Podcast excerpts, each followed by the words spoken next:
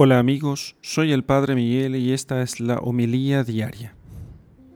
Lectura del Santo Evangelio según San Lucas, capítulo 21, versículos 20 al 28.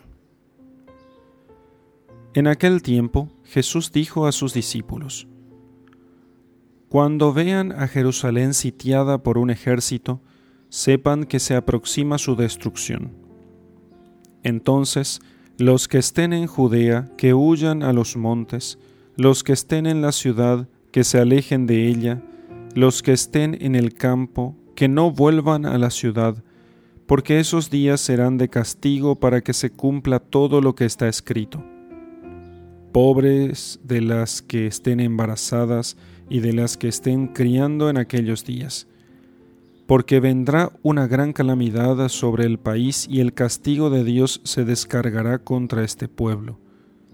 Caerán al filo de la espada, serán llevados cautivos a todas las naciones, y Jerusalén será pisoteada por los paganos hasta que se cumpla el plazo que Dios les ha señalado.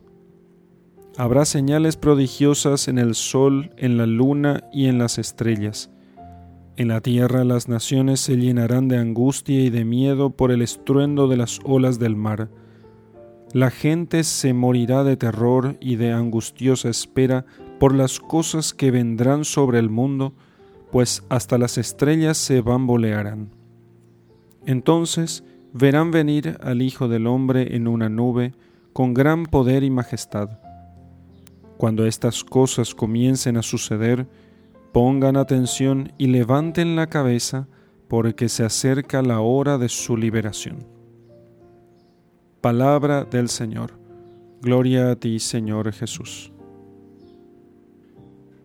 Queridos amigos, en este Evangelio el Señor nos habla de los últimos días y nos habla de la contraposición entre las actitudes o el modo como enfrentan estos tiempos los cristianos y aquellos que están alejados de Dios o la gente del mundo.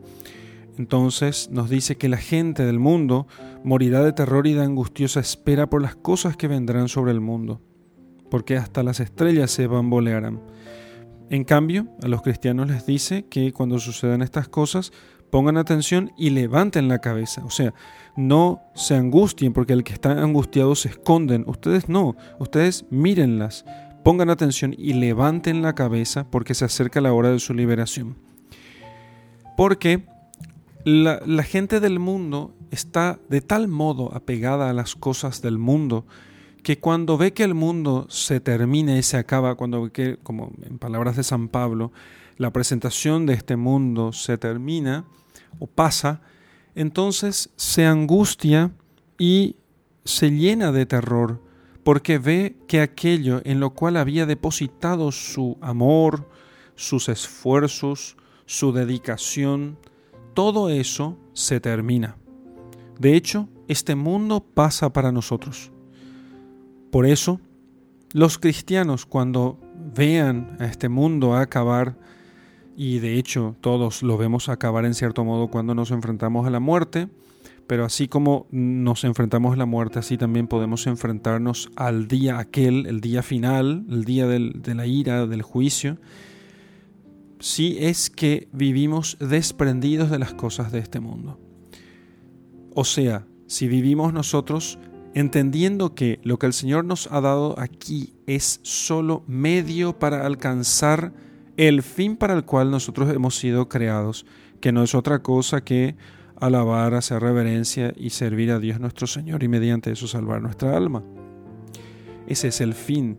Y las cosas que existen en este mundo son medios con los cuales nosotros podemos alcanzar aquel fin.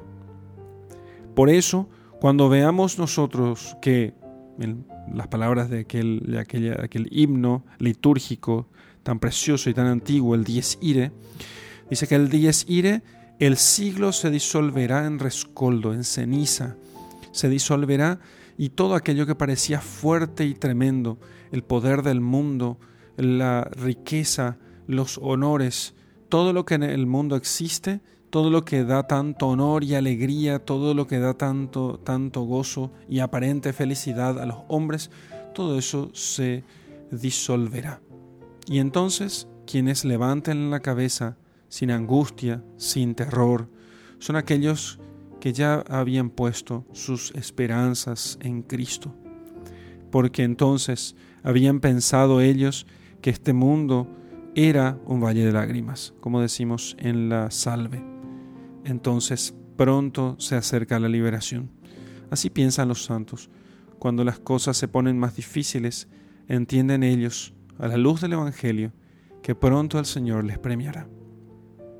En el nombre del Padre y del Hijo y del Espíritu Santo. Amén.